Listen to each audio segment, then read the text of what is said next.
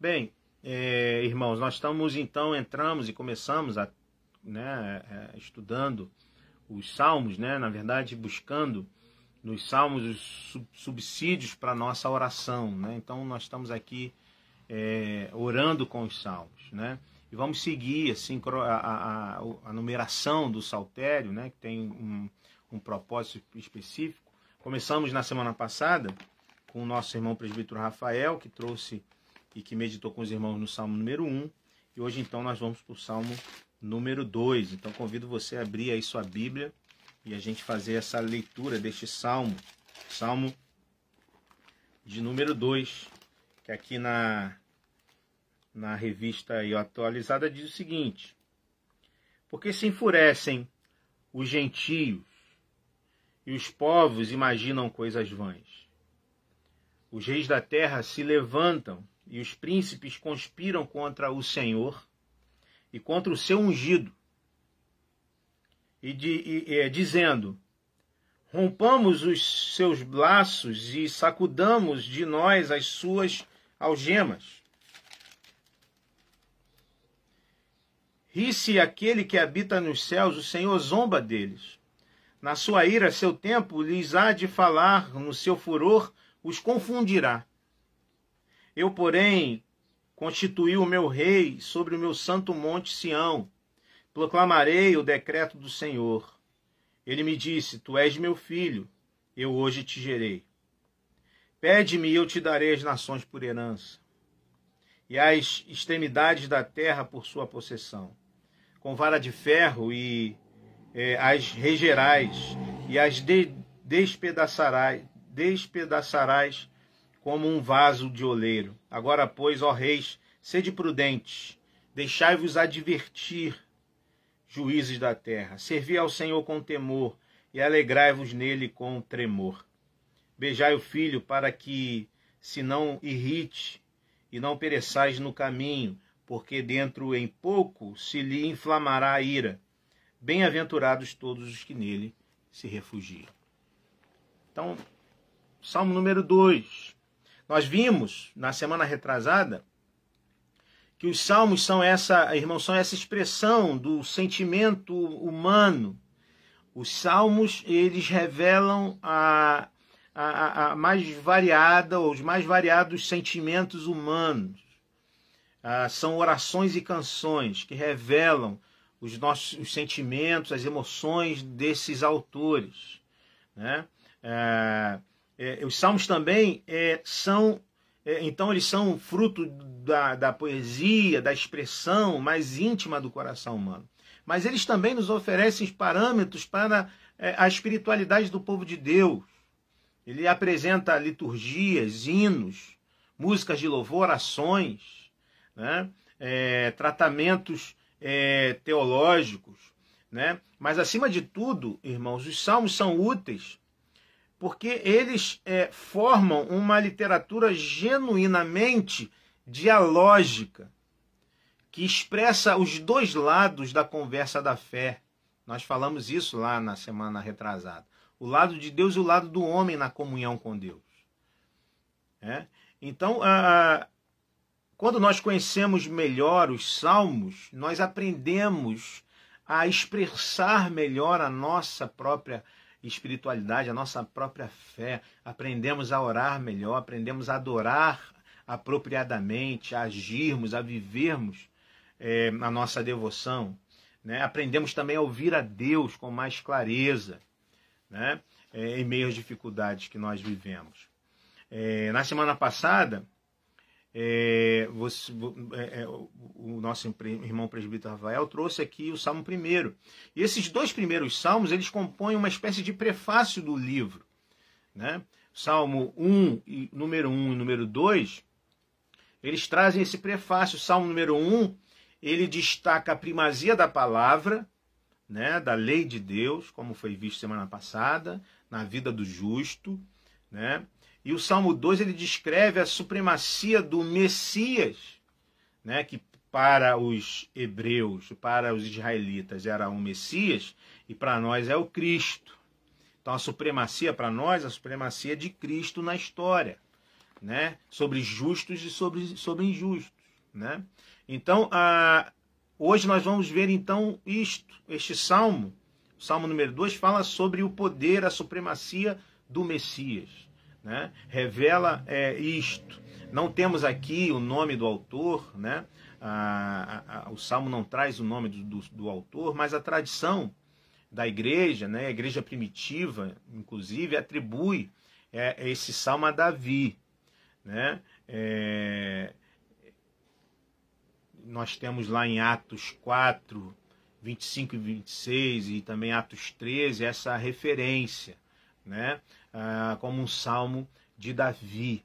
Né? É, este salmo é, um, é, o salmo mais citado no Novo Testamento. Ele é importante porque ele é o mais citado, no mínimo, ele é citado 18 vezes no Novo Testamento. E é um salmo de coroação. Boa noite, Rosana. Bem-vinda, querida. É um salmo de coroação. Né? Um salmo é, que fala sobre a coroação. E, e, o pano de fundo deste salmo é, parece ter sido a festa de coroação do próprio rei Davi né? É, enquanto outros povos se indignavam com aquela coroação, por exemplo, os filisteus, e parte até do povo de Israel se opunha a esta coroação. Né? A gente pode ver isso lá em é, 2 Samuel 5, né? 2 Samuel 8, 2 Samuel 10 também. É, podemos ver esta, este pano de fundo né? Então, este salmo é um salmo de coroação do próprio rei Davi, mas uma leitura cristã do salmo, né? porque o salmo ele foi composto, obviamente, num, num contexto histórico específico, e quando ele chega até nós, cristãos, ele, é, é, é, como também outros textos, ganha um caráter messiânico, até porque ah, Jesus, um dos títulos messiânicos de Jesus é que, Jesus, que, que, o, que o Messias era o filho de Davi, por conta da sua, é, da sua qualificação de rei, de senhor. Né? Então, para nós, olhando para esta realidade, vendo este salmo como messiânico, é, vemos que o salmo nos mostra que o, o Messias, ou para nós, o Jesus Cristo, triunfará.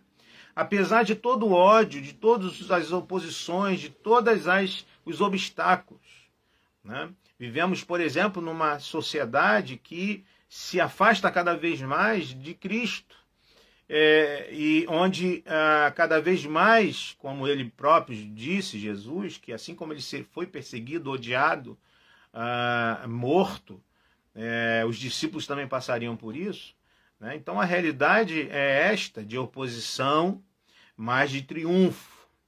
Né? Então este salmo é um salmo que nos encoraja quando nós estamos desencorajados pelos obstáculos, amedrontados pelo ódio né, das pessoas, intimidados pelas oposições, nós podemos olhar para este salmo e saber que é, o Senhor, o nosso Deus, é um Deus que triunfa, é, é, um Deus que triunfará.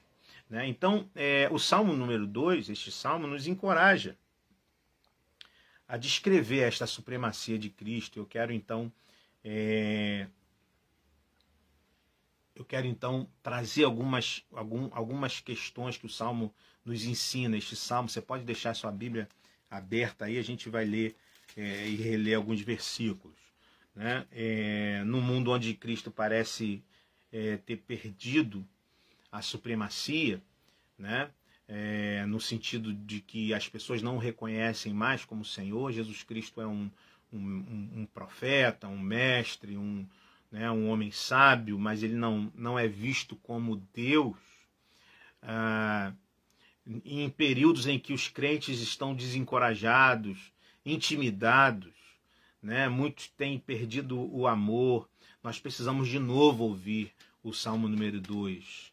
Precisamos nutrir fé e esperança em Cristo, na supremacia de Cristo. Nós vimos, temos estudado ah, os, os solas da reforma, né? Aos domingos, e vimos lá no segundo domingo, solos Cristos, né? Como Cristo é suficiente, né? Como nós precisamos somente dele. né? e todo o, o, tudo o restante nos é acrescentado a partir da nossa relação com Ele. Né? Então, algumas lições que o texto nos traz. A primeira é que esta grandeza e supremacia de Jesus Cristo vai é, trazer, inevitavelmente, a revolta dos ímpios. Né? Os versos 1 a 3 nos falam sobre isso. Né? Por que se enfurecem os gentios? E os povos imaginam coisas vãs. Né? Os reis da terra se levantam e os príncipes conspiram contra o Senhor e contra o seu ungido. Né? Aqui a palavra Messias no, no hebraico. Né? É, dizendo: é, rompamos os seus laços e sacudamos de nós as suas algemas. Então, esses três primeiros versos mostram que esta supremacia do Messias gera a revolta dos ímpios. Né? É... E por que os ímpios se revoltam contra Cristo? Porque é, é, é, a, o mundo, a sociedade, a cultura, de uma maneira geral, ela se revolta contra o poder de Jesus Cristo. Né? Porque os ímpios não suportam os caminhos de Deus. Né? Eles não suportam. Por exemplo, a, a, a, vivemos numa sociedade pluralista, cada vez mais é, fragmentada e dizer que Jesus é o caminho é algo ofensivo ao ouvido dos homens e mulheres pós-modernas, né? que de alguma maneira é, é, vão dizer que não existe um caminho só, que todos os caminhos são bons, né? e nós vivemos então numa sociedade extremamente pluralista como esta, e, é, e qualquer é, discurso de exclusividade é um discurso ofensivo na sociedade é, em que vivemos. Né? Então, é, é, é, este senhorio de Cristo e do Messias é uma ofensa para a, a sociedade pós-moderna, para a nossa cultura. Né? As pessoas, então, é, preferem é, desprezar. Boa noite, meu amigo Diácono Hélio André. Desprezar isto, pelo contrário, eles ignoram e eles é, acham ofensivo este tipo de, de discurso. Né? Ah, e é, é, nós vemos aqui é, nesses textos e nesses versículos algumas coisas interessantes. Por exemplo, é, como os ímpios agem em busca desta liberdade, desta autonomia que eles querem ter em relação a Cristo.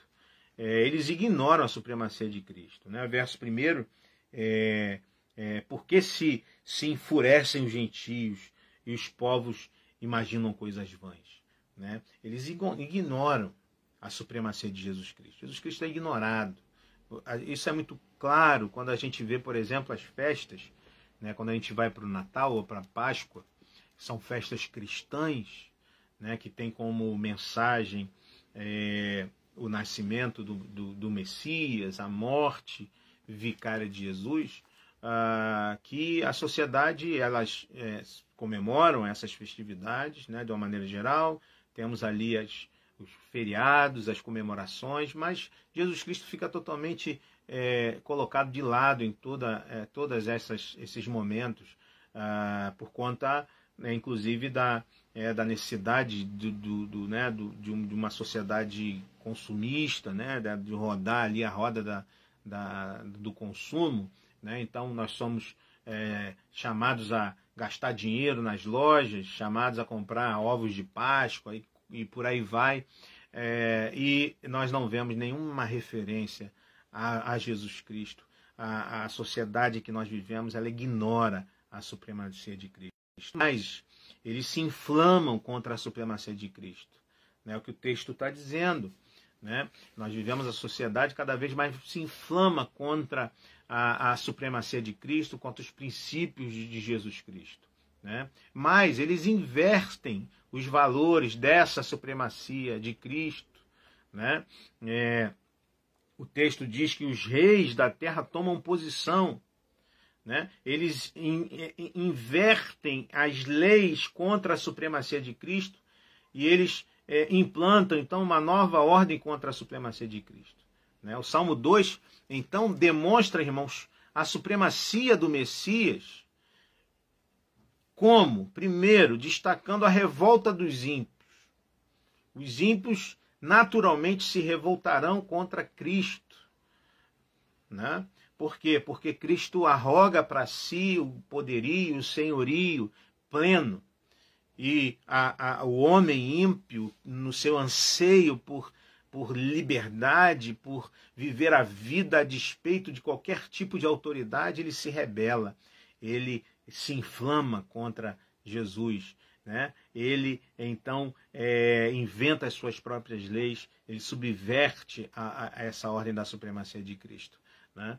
Então, a primeira coisa que nós aprendemos neste texto é que é, a supremacia e o poder e a grandeza do Messias traz revolta, ou traz a revolta dos ímpios. Uma segunda lição que esse texto nos traz é que essa grandeza, esse senhorio do Messias, é, a, ao anunciar a resposta de Deus. Deus responde a esses ímpios. Deus reage à revolta dos ímpios. Veja que isso está nos versos 4 a 6. Você pode acompanhar aí na sua Bíblia. Quando ah, o salmista diz assim: Ri-se aquele que habita nos céus, o Senhor zomba deles. Né? Nós vimos que os ímpios eh, se amontou contra é, o, o, o, ungido do Senhor, mas o verso 4 a 6, a resposta de Deus, Deus ri. Ri daqueles que é, é, ri e zomba deles. Na sua ira, seu tempo, lhes há de falar e no seu furor os confundirá. Eu, porém, constituí o meu rei sobre o meu santo monte Sião. Então, irmãos, como Deus age a revolta dos ímpios? Primeiro, Primeiro, o Senhor despreza a atitude dos ímpios. O Senhor despreza a atitude dos ímpios. Ele, do seu, o texto diz que do seu trono nos céus o Senhor põe-se a rir e a caçoar deles. Né?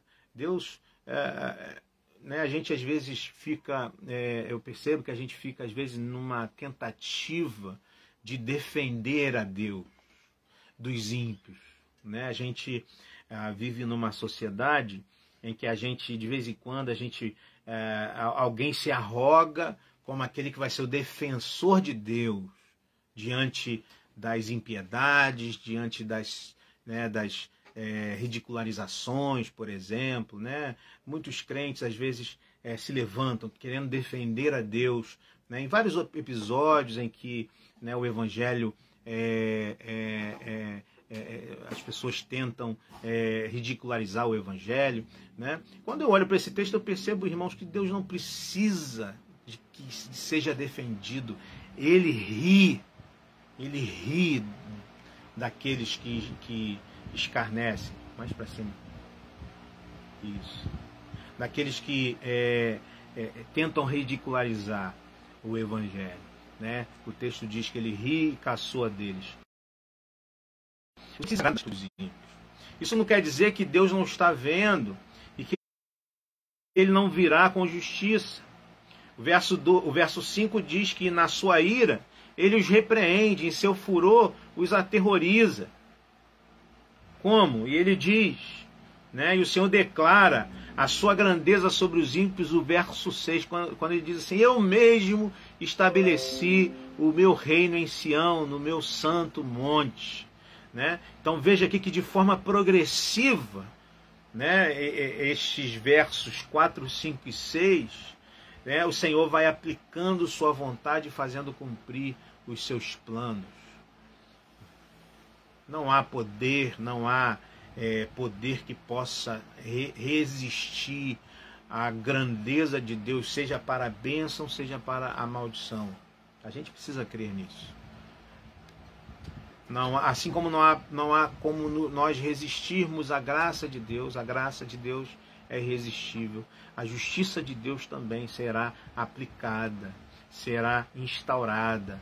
O Senhor ri daqueles que se levantam contra ele, o Senhor os repreende e o Senhor mesmo estabelecerá.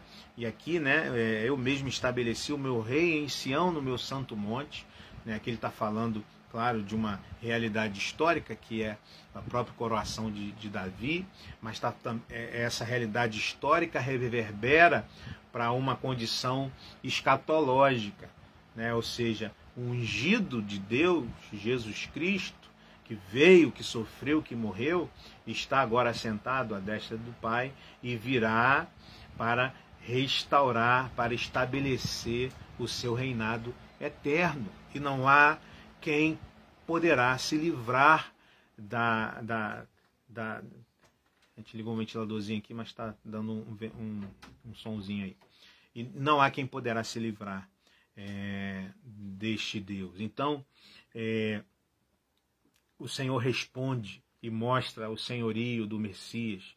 É a segunda lição que nós aprendemos nesse texto. Então, a primeira lição é este, este senhorio do Messias é, gera revolta dos ímpios.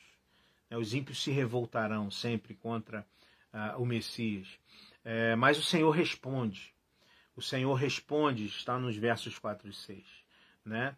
E, e o Senhor então revela, a terceira lição, está nos versos 7 a 9, é que o Senhor revela então o reinado do Filho, o reinado do Messias, do ungido do Senhor.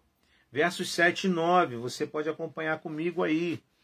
É, Proclamarei o decreto do Senhor, e ele me disse: Tu és meu filho, eu hoje te gerei.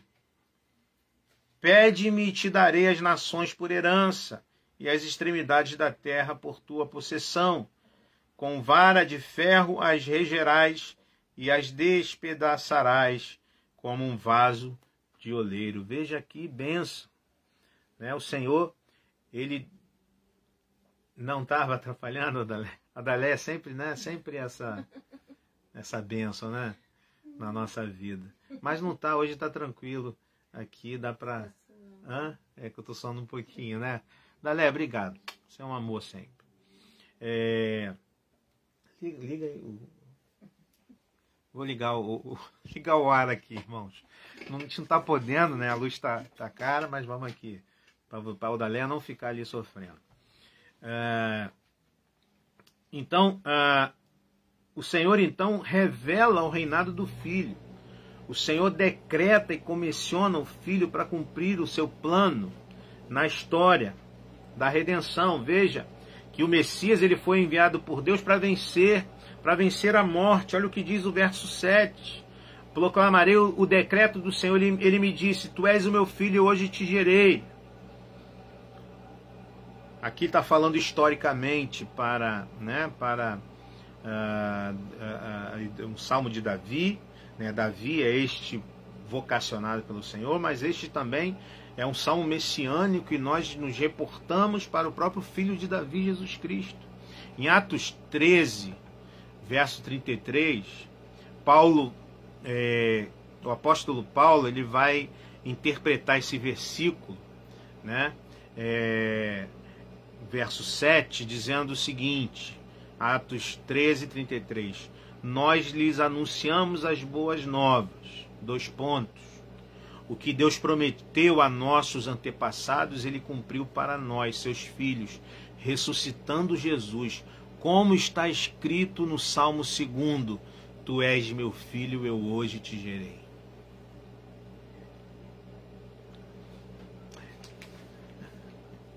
Como que Deus revela a supremacia do Messias e o reinado do Filho?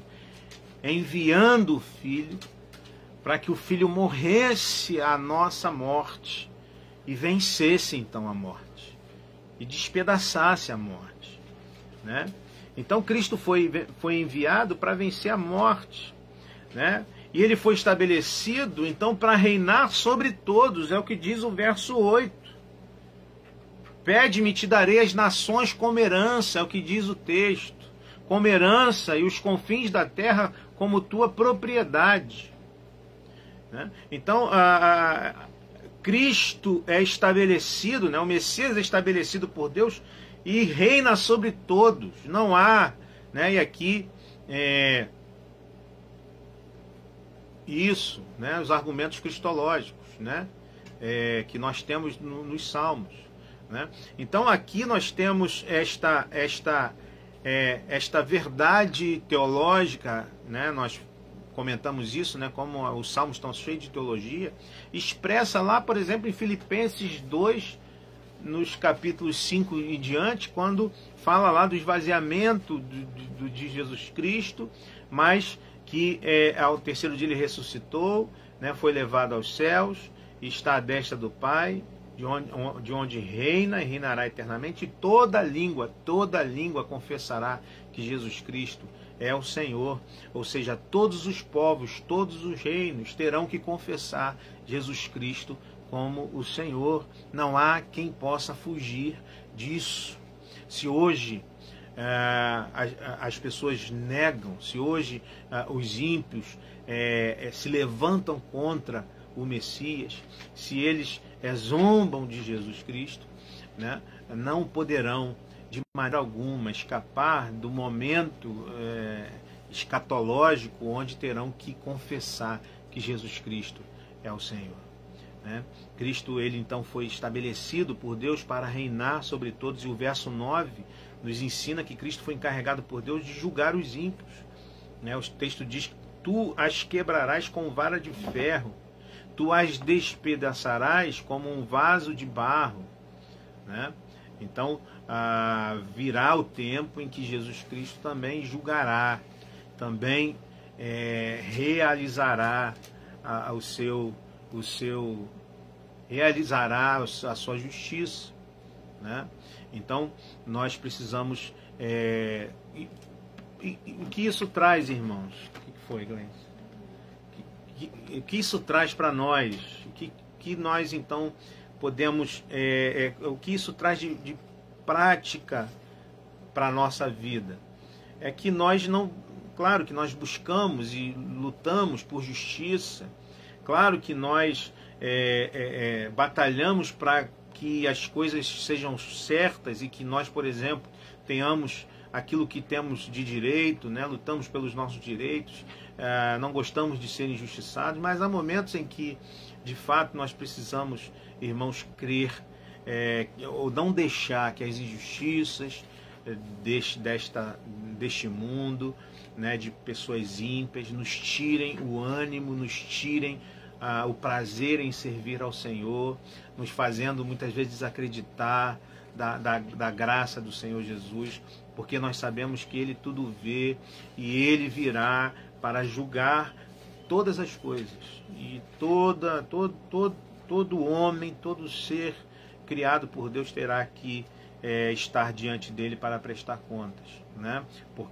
e ele é encarregado por Deus para julgar os ímpios. E para a gente é, caminhar aqui para o final né? É, depois da gente aprender aqui algumas coisas de que o senhorio de Cristo é, ele é, causa revolta dos ímpios, né?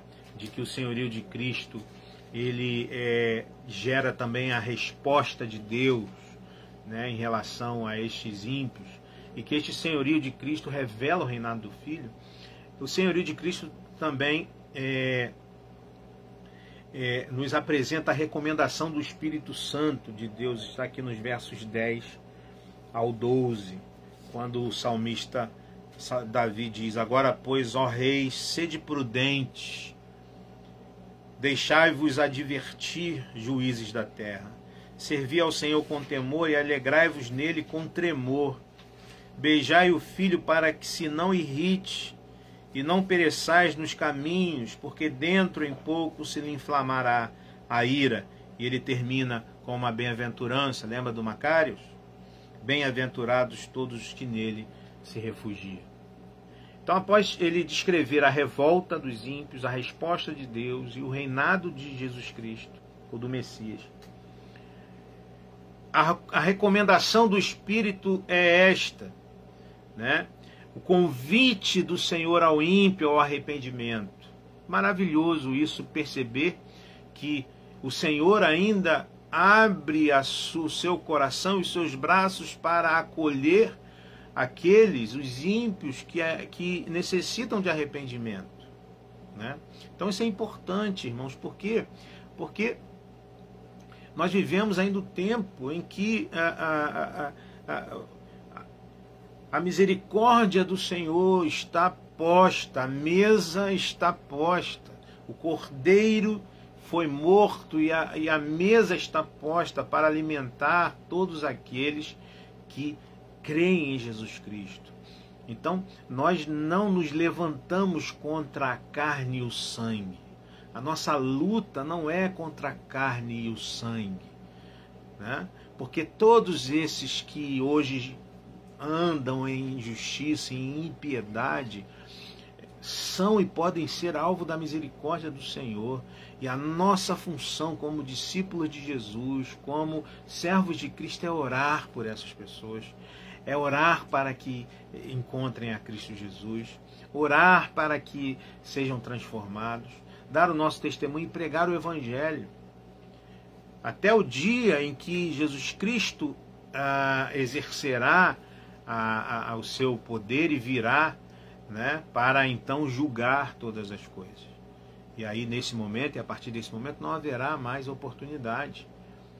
Né? Mas a, a oportunidade está posta, colocada né?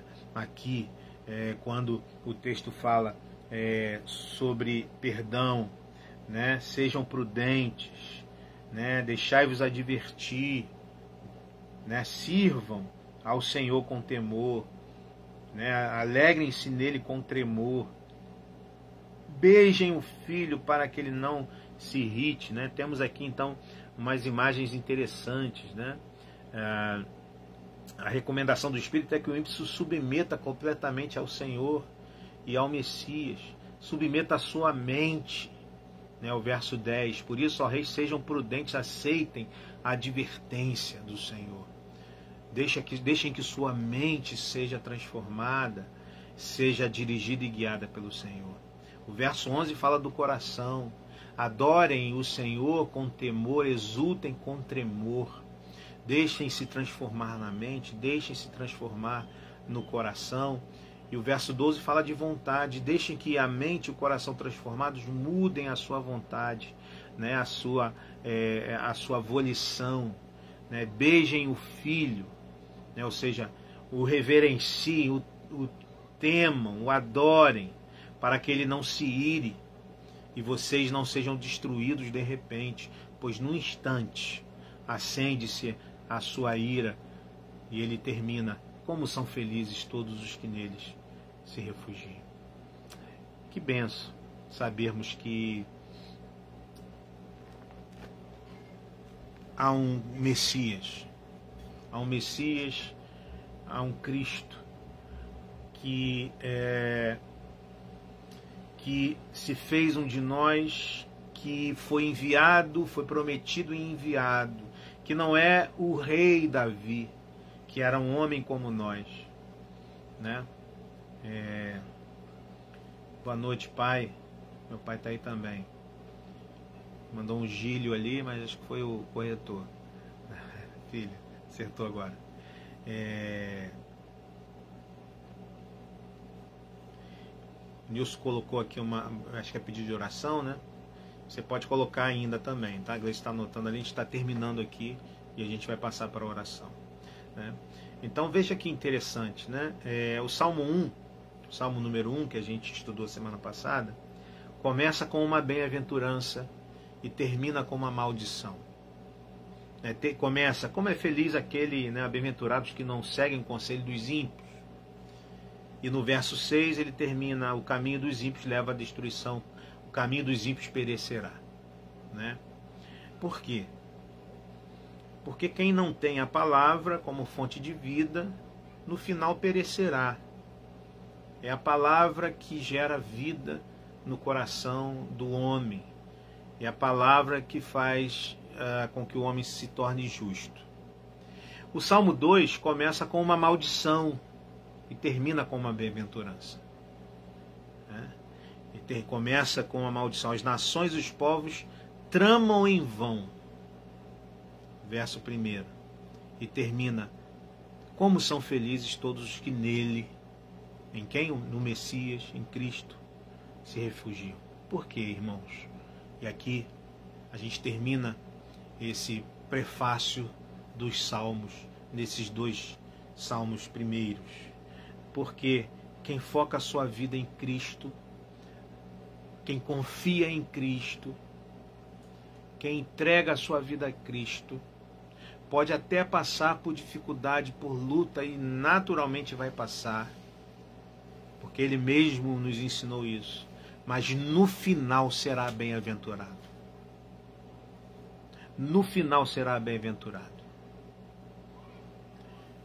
Foi isso que ele nos ensinou, inclusive no, em Filipenses 2,5, quando ele disse que ah, deixou o seu trono, não usou como usurpação ser igual a Deus, se tornou um servo, foi morto, foi crucificado, foi humilhado, mas ao terceiro dia ressuscitou e está à destra do Pai reinando sobre todas as coisas.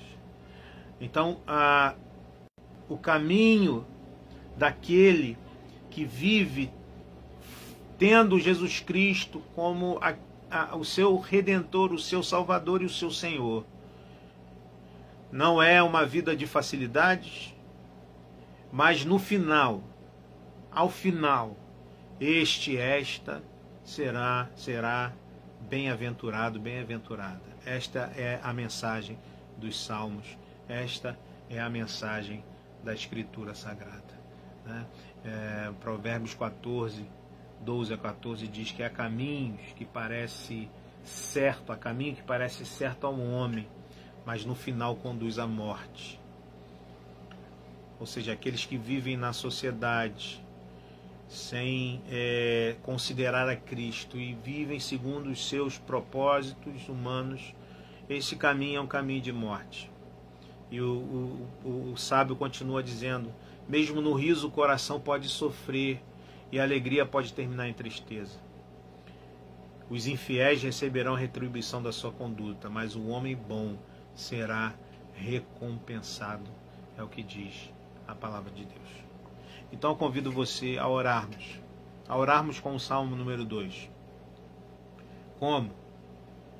A orarmos pedindo que Deus nos fortaleça para lidarmos com a impiedade daqueles que se negam a reconhecer a Cristo Jesus. Vivemos num mundo de, de lutas e todos, todos aqueles que decidem que viverão para Cristo passam por dificuldades. Então vamos pedir ao Senhor que nos fortaleça para que possamos confiar nele sobre todas as coisas.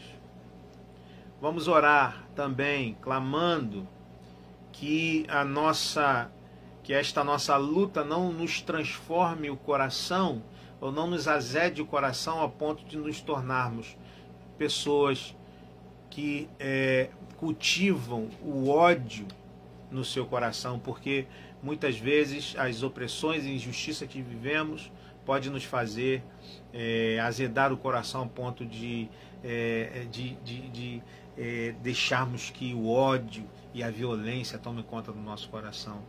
É, vamos então é, pedir ao Senhor que nos torne mansos como o próprio Jesus Cristo era. Né? Nós vimos no, no, nas bem-aventuranças que ser manso é não, não é ser bobão, né? não é aceitar todas as coisas. Ser manso é eu busco aquilo que é meu direito, eu corro atrás daquilo que é, é, é, é que, que me deve, que me cabe. Mas quando eu percebo os limites, quando eu percebo que há limites para a minha ação, eu entrego nas mãos do Senhor e creio que Ele é o Deus da justiça e que Ele fará aquilo que eu não posso fazer.